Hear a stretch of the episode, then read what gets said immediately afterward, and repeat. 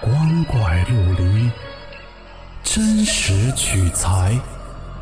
老黄故事之民间怪谈正在讲述。各位听友，晚上好，我是老黄。今天讲的故事叫灭火。这是一个抗战年代的事儿。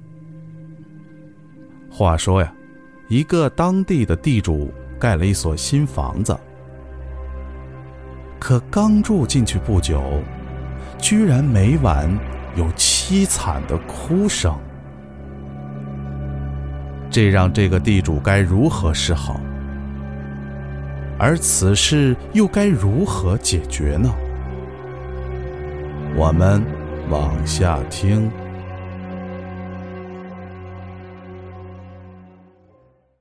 这是我一朋友爷爷小时候的事儿。那个时候他有大概八九岁吧。虽说当时是在闹鬼子的时候，但是他家在大西北，相对于沦陷区还算是比较平静的，所以有钱的人也还是过得比较阔绰。当地有这么一个地主啊，盖了一座大宅子。说来也是比较奇怪的事儿，这乡下呀不比城里，一般都是在村里原有的地方上扩建，即便新盖了一个房子，也就是最多在村子的边上。听说呀，这地主听了一个从东边来的风水先生的建议，新选的一个地方，而且还是新设计的一套图纸，原本呢。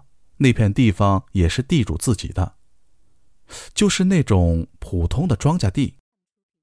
既然是他自己的，也就不需要办什么手续了，只要给钱，手艺人就能开工。很快，房子就盖起来了。可是他搬进去住了半个多月，又回了老宅，因为新宅闹鬼。老乡们也觉得是闹鬼，因为啊，只要一到晚上，就能听到他家总是有人在哭，惨得很呐。地主啊，成天担惊受怕，实在没辙，就四处寻访高人来化解此事。过了很久，终于。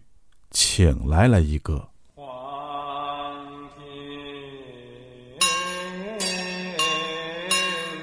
这是一个道士，他怎么调查研究的，咱们就不多说了。总之，化解的办法就是在村里招来一帮小孩儿，都是十岁上下的小男孩儿。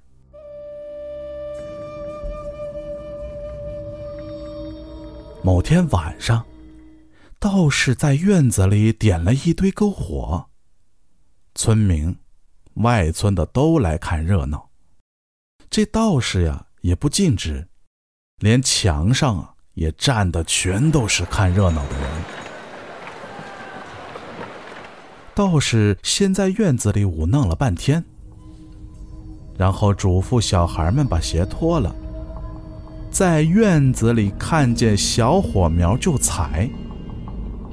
过了不一会儿，院子的某处啊，就冒出了一个小火苗，在地上上上下下的晃动着。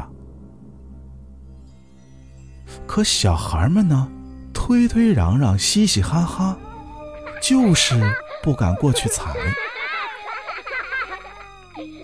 道士笑着说：“不烫，好玩的很呐。”说罢，又有几个小火苗冒出来。道士走到一个边上，用手一摁，灭了。然后把手伸出来：“你们看吧，没事吧？”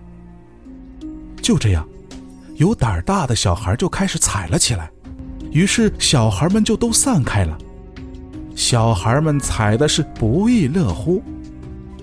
就这样啊，闹了半宿，直到不再有火苗冒出来，道士才挥了挥手。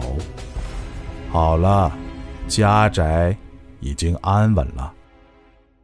好了，故事讲完了。如果您觉得好听，记得关注和收藏哦，更多的精彩等着您。